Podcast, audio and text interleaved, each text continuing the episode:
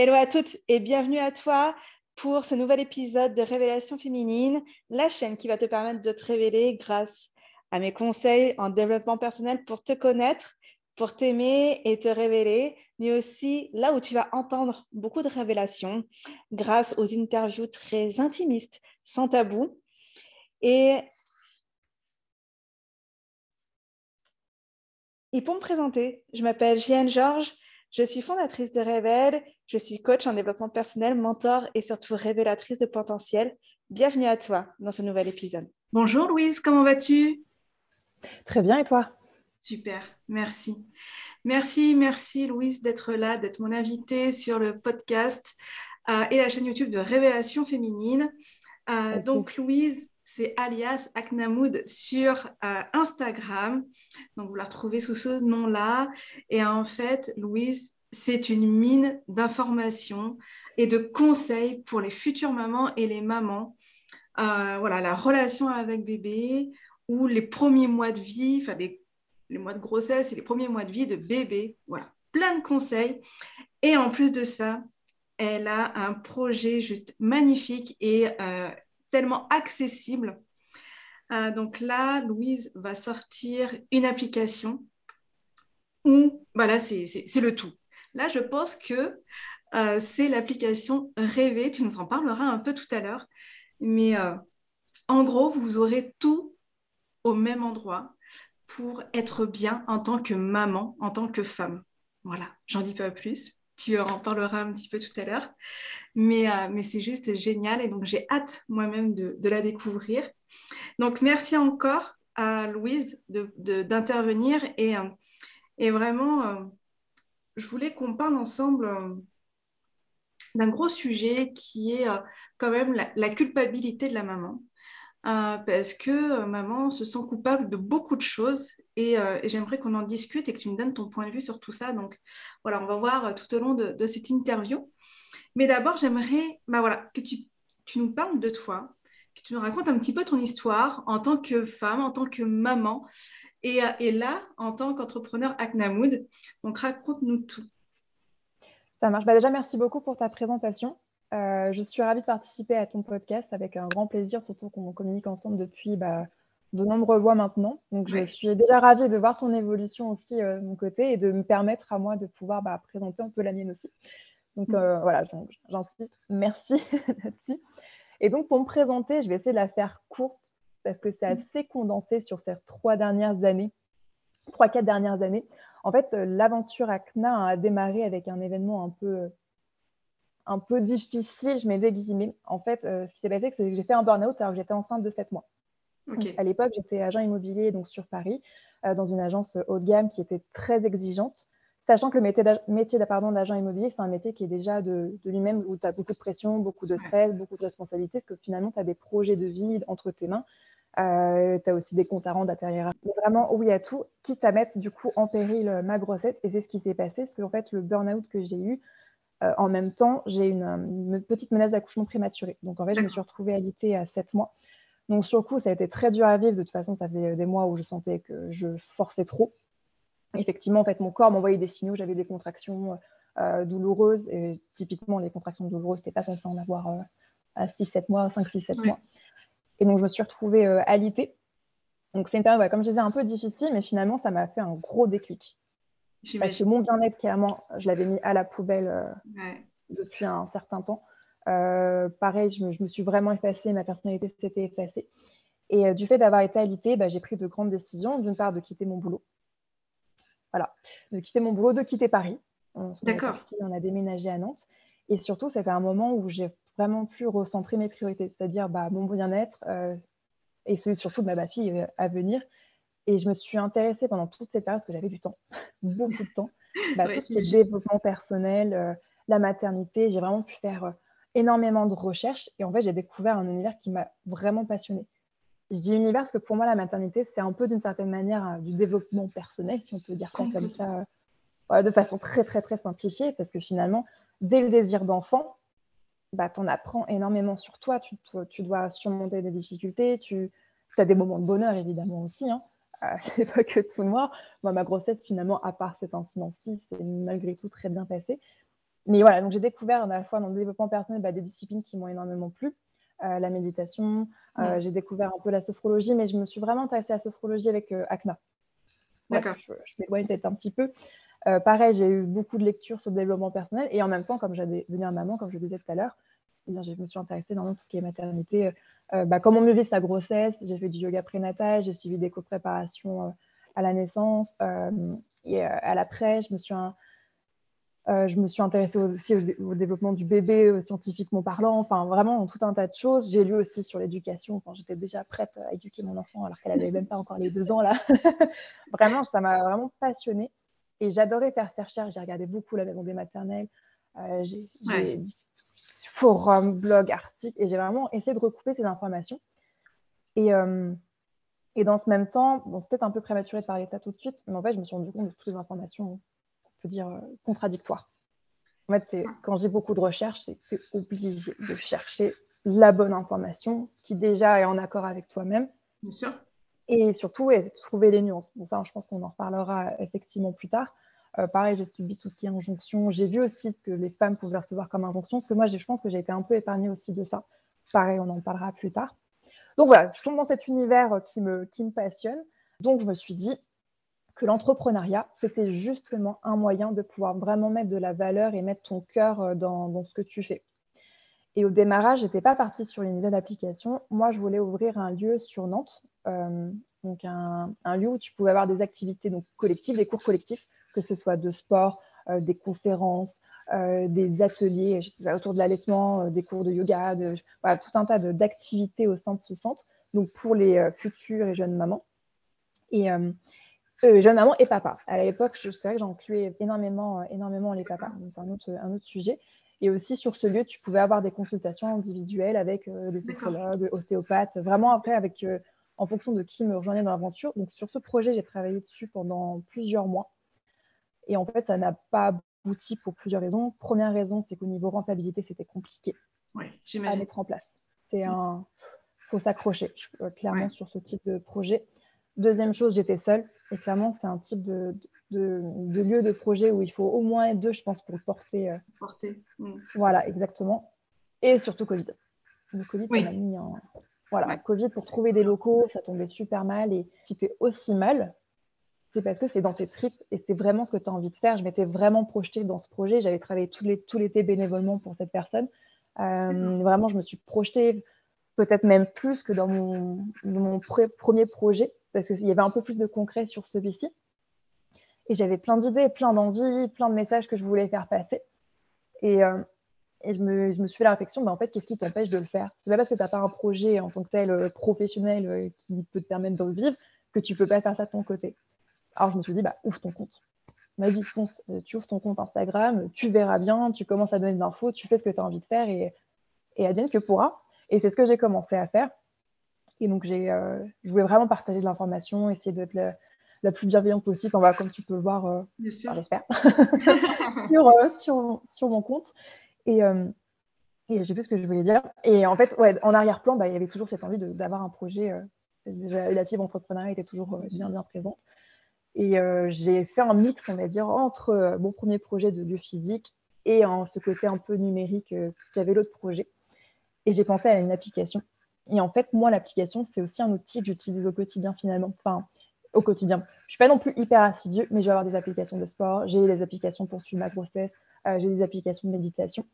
Et en fait, je me, dis, me suis dit, j'ai des applications. Et finalement, toute la maternité, il n'y a pas une application qui regroupe tout ce que j'aime tout ce que j'aime et qui regroupe plein d'outils différents pour son bien-être et plein d'informations différentes. En fait, je voulais vraiment, c'est vraiment une réflexion comme ça. Je voulais créer à la base des, euh, des programmes et sur plein de sujets, sur plein de disciplines pour que, pour que les femmes, comment dire, elles puissent trouver au moins quelque chose sur cette application qui lui fera du bien. Ouais. Parce que ça se trouve, la méditation, ça ne peut pas convenir, mais peut-être que je vais aller voyager de boutique, ça sera le cas. Peut-être qu'il y en a qui seront plus euh, sport, euh, activité physique, et ça va être plutôt du yoga parfois, même, c'est un peu un mix des deux. Moi, en fait, je suis un peu ça. Je suis un peu une touche à tout. On va faire ça comme ça. Et je vais faire parfois un peu de méditation, un peu de, un peu de yoga, un peu de, un peu de fitness aussi beaucoup. Euh. Et euh, donc voilà, donc c'est pouvoir avoir des disciplines bien-être que tu peux utiliser 7 jours sur 7, 24 heures sur 24, parce que c'est tu connais bien, toute une logistique quand tu veux prendre un instant pour toi quand tu es enceinte déjà un peu. quand tu es jeune maman, c'est encore plus compliqué. Donc là, au moins, ça permet de faciliter un peu, un peu les choses, l'accès à, tout ça. Et dans le même temps, c'était, nous avons toute une partie information où c'est pour permettre aussi aux, femmes et papas et parents et coparents, enfin bref, en, général, euh, bah, d'avoir l'information qui va être. Bon, J'aurais fait le pré-travail en amont de tout, tout, ce qui est recherche, regroupement d'informations, essayer de savoir ce qui est fiable, pas fiable. Évidemment, je ne suis pas toute seule dans, cette aventure. Je travaille actuellement avec. Euh, enfin, actuellement, sur l'application, il y a 15 professionnels avec qui j'ai pu créer, euh, co-créer des, contenus, que ce soit vidéo ou des audios. Et, euh, et, je vais, on va passer à 17. Enfin bon, en fait, il y a deux nouvelles disciplines, disciplines qui vont arriver après, après le lancement. Mais voilà, je me suis un peu perdue dans toutes mes explications, mais voilà, en fait, Acna, c'est un peu, justement, c'est un peu une amie que tu as dans ta poche qui va te motiver, qui va te rassurer, qui va donner de l'information fiable, mais qui sera vraiment loin de tout ce qui est injonction, tout ce qu'il faut faire ci. C'est voilà, donner des clés, des outils, parce que malgré tout, c'est toi qui sais mieux que personne ce qui est bon pour toi, ce qui est bon pour ton enfant. Enfin, même si parfois on a du mal à le percevoir, parce que moi, quand avant de faire mon bain je ne savais pas ce qui était bon pour moi. Enfin, si, je le savais, mais c'était vraiment dans mon arrière-plan. mais voilà, c'est permettre justement de pouvoir avoir bah, cet outil qui t'aidera à, faire ce que tu veux. Voilà, entre guillemets. Hop, pour la présentation. Ça donne un outil euh, vraiment euh, complet euh, c'est ce que je disais, complet aux mamans. C'est-à-dire qu'en tant que femme, déjà en tant que future maman, parce qu'on a toujours des questions, des appréhensions, on a envie de prendre. C'est un moment dans la vie où, ça y est, on pense un peu à soi, où on a envie de prendre soin de soi. Parce que je pense qu'il y a un déclic qu'on se dit, bon, on donne la vie quand même, peut-être en prendre soin de ce corps, de cet esprit et de ce corps. Ça pourra, ça pourra aussi faire bien du, au bien du bébé. Et, euh, et c'est vrai qu'après, euh, quand tu es maman, euh, tu te poses 10 000 questions, bien évidemment. Et comme tu dis, on trouve plein d'informations, tout et son contraire. Entre le corps médical en plus et les conseils de de, euh, de tata, de mamie, tout ça, c'est très, très, très compliqué de, de trouver sa place et de se faire confiance. Et donc, c'est vrai que c'est intéressant d'avoir des conseils comme ça euh, qui permettent juste, soit tu prends, soit tu prends pas. C'est ça. C'est OK. Soit tu prends, soit tu prends pas. Mais au moins, tu ne te sens pas jugé et tu culpabilises pas. Et tu vois, c'est pour ça que, que je veux là c'est vraiment pour enlever cette culpabilité aussi euh, de se dire ah je fais mal. Non mais là je suis ouais là je fais je fais mal. Et et, c'est dur. Et c'est dur parce que quand on est maman on, on, a cette, cette, injonction de vouloir être une mère parfaite à savoir qu'on n'est pas des mères parfaites on est des mamans qui font de leur mieux. Exactement peuvent faire, mettre en place. Exactement. Exactement. Et, euh, et, juste se faire confiance, regarder les conseils et se faire confiance, euh, tout simplement. Et, et, c'est ce que euh, l'application va permettre et c'est ça qui est top. C'est vraiment ça qui est top. Ouais, c'est vraiment, et, en fait, c'est même dès le désir d'enfant. Enfin, J'ai vraiment eu envie d'accompagner dès le désir d'enfant, parce qu'en fait, dès le désir d'enfant, on se prend des trucs dans la tronche parfois et qui sont, qui sont difficiles et, et même dans le non-désir d'enfant aussi, parce que moi, ça, je l'adresse aux femmes qui ont un désir de maternité, mais à l'inverse, les femmes qui ne veulent pas avoir d'enfants, pareil, c'est une injonction. En fait, c'est, on est dans une société qui est très il faut faire ci, il faut faire ci, il faut faire ça. Exactement. C'est est compliqué. Exactement. Exactement. Donc, euh, donc, euh, donc c'est donc c'est top, c'est top et ça donne de vrais outils et aussi de vrais outils pour la maman en tant que femme. Et donc c'est ça qui est, hyper intéressant aussi. Exactement, la maman en tant que femme et pas que maman. Ouais, ouais. Et donc, du coup, euh, toi qui es au contact de, de maman, euh, de beaucoup de mamans, aujourd'hui, comment tu les sens? Comment tu les sens euh, Comment, elles se, comment elles, elles se positionnent dans leur rôle de maman, dans leur rôle de femme? Quels sentiments elles ont? Voilà. Comment tu les sens? En fait, c'est une question qui est un peu difficile à répondre dans le sens où euh, finalement, chaque femme aura un vécu qui va être différent, va avoir un entourage qui va être différent. Mais, euh, mais je sens qu'il y a quand même un peu du mieux par rapport à avant. Je pense euh, qu'on a plus de facilité, qu'elles ont plus de facilité à justement s'exprimer sur j'aime pas ma grossesse, ou j'aime pas ma grossesse, ou j'ai pas aimé quelques points de ma grossesse et j'ai pas peur de le dire. J'ai souffert de mon accouchement, j'ai bien aimé mon accouchement.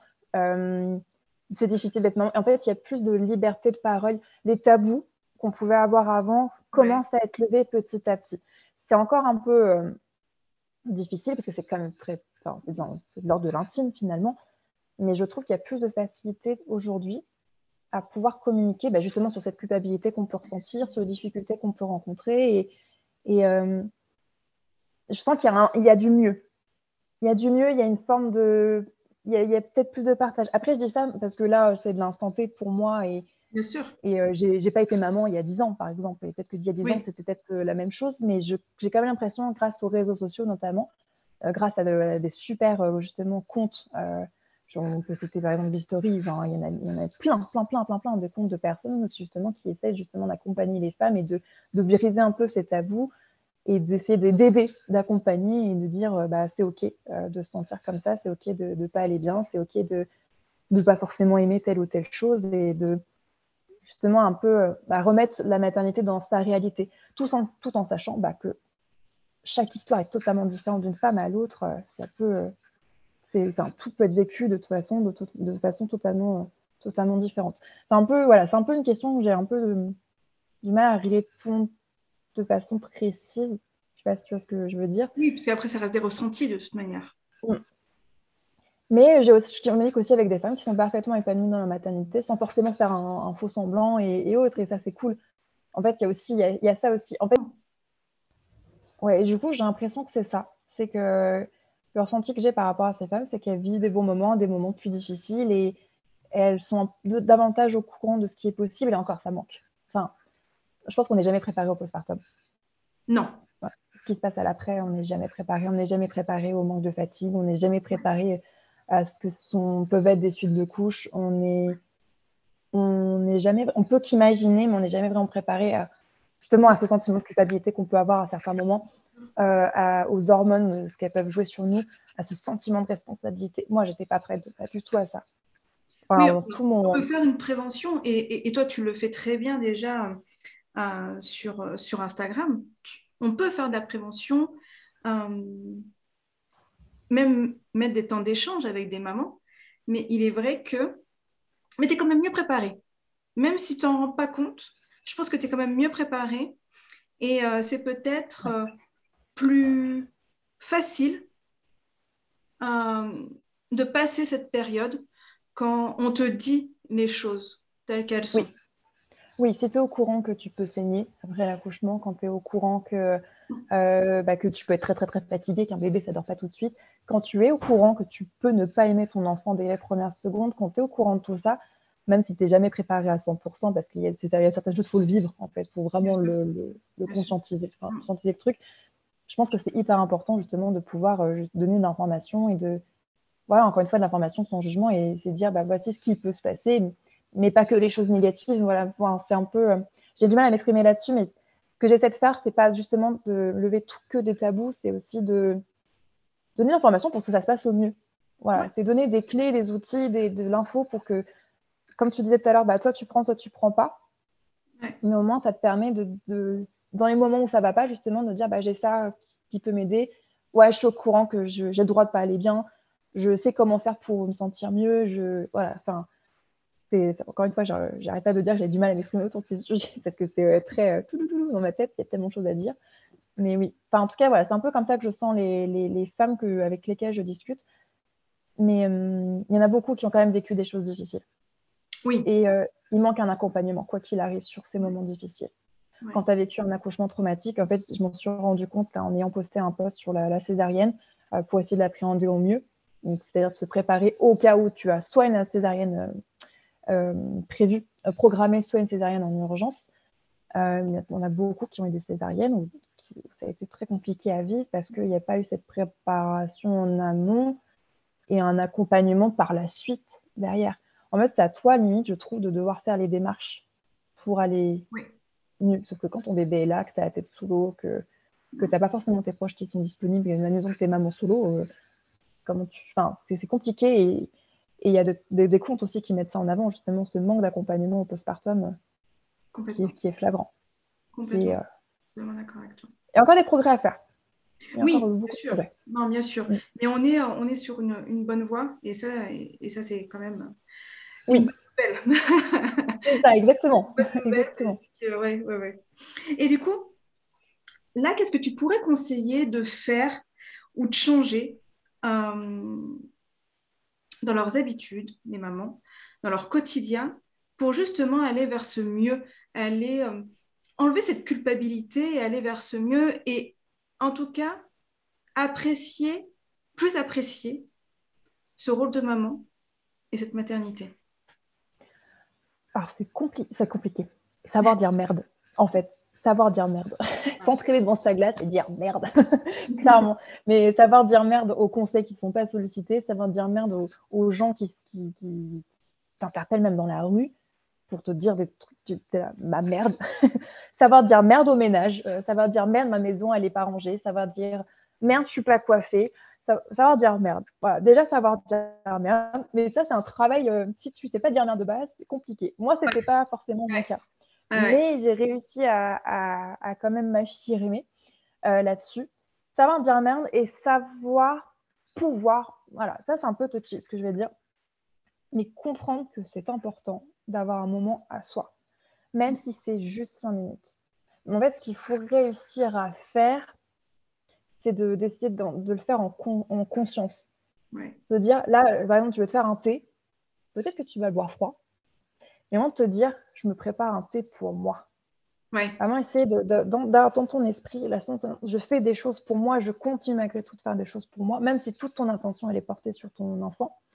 C'est réussir à faire des choses pour soi. Et au fur et à mesure du temps, cette durée pourra augmenter. Bien sûr. Voilà. ça, peut, ça peut augmenter. Et c'est pas parce que tu es une mauvaise. Enfin, c'est pas parce que tu es partie de faire masser à ton enfant à 4 mois et demi. Je, prends parce que ça a été mon exemple. que tu es une mauvaise mère. Oui. Parce qu'en fait, c'est ce qui m'est, c'est ce qui m'est arrivé. Ma fille avait deux, deux, mois et demi, deux, deux mois, deux, mois, deux mois et demi. Euh, je suis partie me faire masser. Et en fait, on m'a fait la remarque de T'es partie te faire masser avec ta fille avec que deux mois et en fait, enfin, ça, c'est arrivé après. En fait, je suis partie me faire masser. Déjà, je culpabilisais un petit peu de le faire. Bien sûr. Voilà. Mais je me suis forcée à le faire parce qu'en fait, ma sage-femme nous avait matraqué sur le fait que c'est important de prendre soin de soi. Plus tu vas réussir, pouvoir prendre soin de toi, mm, plus tu seras disponible finalement pour t'occuper de ton enfant. Alors attention, ça c'est dans des conditions. Tu n'as pas un enfant qui, euh, qui est très très très en demande. C'est quand tu n'as pas un enfant qui a une pathologie. Voilà. Je parle vraiment dans un cas où classique où tu peux te permettre de. Voilà, je préfère le, leur préciser. Mais je suis pas un petit peu de laisser ma fille, mais je me suis dit, bon, je sais qu'il faut que je le fasse et je vais le faire. Et en fait, ça m'a fait tellement de bien. Je suis revenue à la maison. En plus, je suis partie une heure, euh, ça va. Hein, je suis partie une heure, il ne faut pas pousser. Ça m'a fait du bien. Je suis revenue vraiment détendue et hop, j'ai pu réattaquer. Et je pense que bah, ma fille a dû le ressentir. Et en fait, en en parlant, et eh ben, je me suis pris la main. Mais tu as osé faire ça? Bah ouais. Et en fait, tu as la culpabilité bim qui est retombée sur toi. Donc c'est là, c'est là où revient le côté savoir dire merde, clairement, et dire mm. bah ouais, en fait, ça m'a fait du bien et c'est ce qui compte et, euh, et, je suis à nouveau disponible pour mon ou mes enfants. Et euh, savoir pouvoir réussir à prendre soin de soi, se forcer à le faire. Oui, complètement. Se forcer à le faire.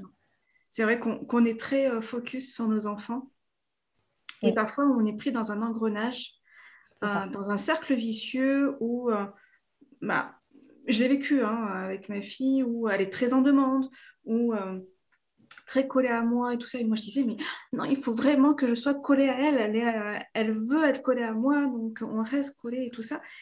Au point où euh, ça me rendait mal. Et, et, en fait, les moments où je prends du temps pour moi, c'est limite magique. Parce que quand je reviens, ah, donc oui, on fait un câlin parce que du coup, je lui ai manqué, donc c'est OK. Mais c'est tellement plus serein. C'est et puis on apprécie plus, même nous en tant que maman, parce qu'au bout d'un moment, euh, on apprécie. Enfin, des fois, c'est qu'on en a marre et qu'on on n'apprécie même plus les moments avec nos enfants. Et, et c'est ça qui est délicat. Et les mamans culpabilisent beaucoup. Punaise, j'ai la chance d'être avec mon enfant, mais en fait, enfin, j'apprécie même pas ces moments-là. Mais, oui. Non, mais c'est ça. C'est le cercle vicieux, c'est Satan qui se mange la queue. Je veux prendre soin de moi, mais je culpabilise parce que je prends soin de moi. Mais je reste avec mon enfant et je culpabilise de dire que en fait, je suis trop avec mon enfant et que ça me. Et je culpabilise d'avoir cette pensée de me dire. Enfin, ouais, c'est fou. Donc, c'est faire le premier pas. Mm. Euh, donc, effectivement, le, la première fois, c'est limite à crève-cœur. oui, oui. Mais faire ce premier pas, de, de prendre une demi-heure juste pour aller se balader, déjà le thé, euh, rien que le thé euh, chez soi et tout ça, bien sûr. Mm. Mais euh, la première fois de quitter l'enfant, c'est un effort, mais ça fait tellement du bien que c'est juste top et on a juste envie de, recommencer, en fait. Parce qu'on voit les bienfaits pour tout le monde. Exactement. Et moi, la toute première fois, c'était pas la fois où je me suis partie me faire masser, mais j'étais pas prête du tout. Et en fait, c'est le parrain de ma fille et une très bonne amie qui ont pris la décision de garder notre fille pour qu'on aille se faire un petit resto bah, euh, pas, loin de, pas loin de chez nous. Mais vraiment, je ne voulais pas. Mm. Je ne l'ai pas forcément dit, je ne l'ai pas forcément exprimé, mais au fond de moi, je ne voulais pas. Mais après, j'avais la chance de me dire, bah, c'est son parrain, il a été infirmier euh, à l'hôpital Necker en réanimation pédiatrique. Donc, j'ai un souci, je pense que ça va. Que ça, entre de bonnes mains. Voilà, et cette très bonne autre amie, pareil, infirmière. Et en plus, je ne sais pas si tu connais le lieu Gynécée ouais. à Paris. Et bah, c'est la cofondatrice de, justement bah, de, de, Donc, typiquement, euh, un attrait pour la maternité, même si aujourd'hui, elle se, elle se vraiment focalise sur la femme et non plus sur l'aspect maternité.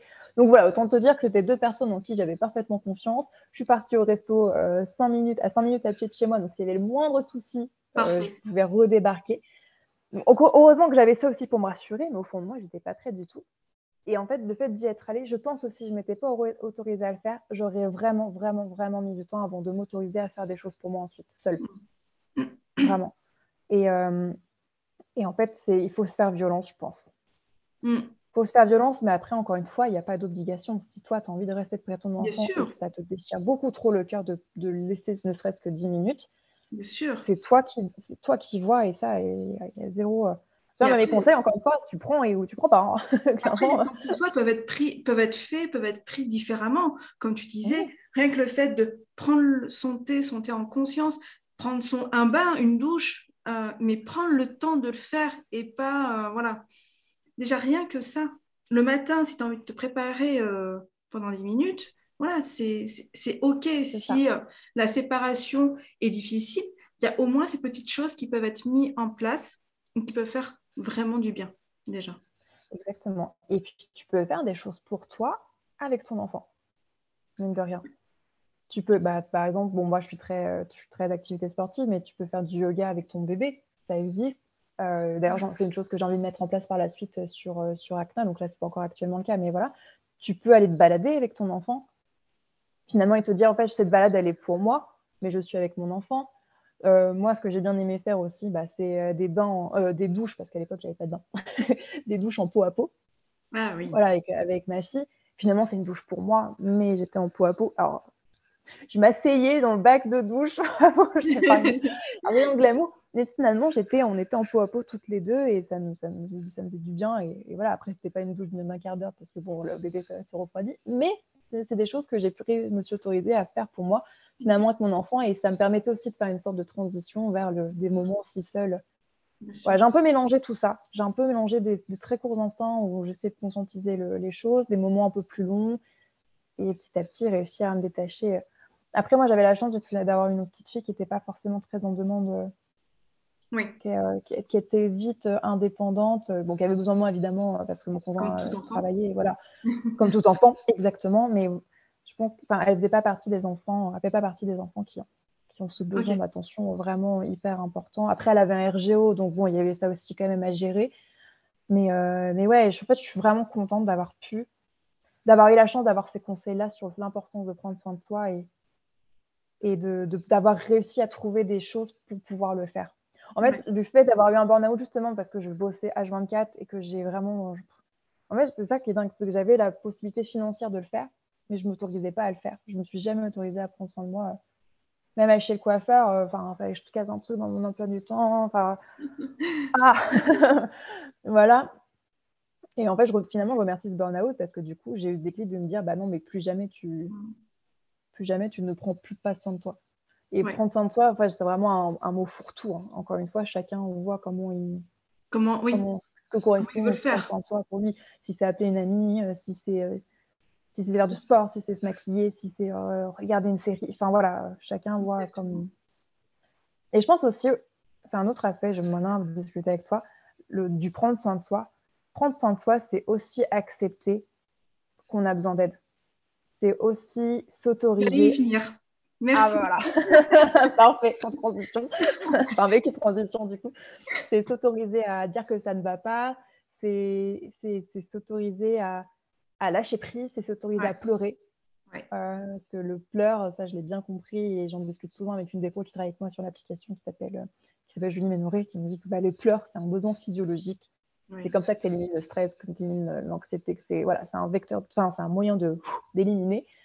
Voilà, c'est pas juste faire manger 5 fruits et légumes par jour et boire de l'eau, c'est aussi voilà, s'autoriser à dire ça va pas et demander de l'aide. Voilà, je, suis un peu en boucle, mais.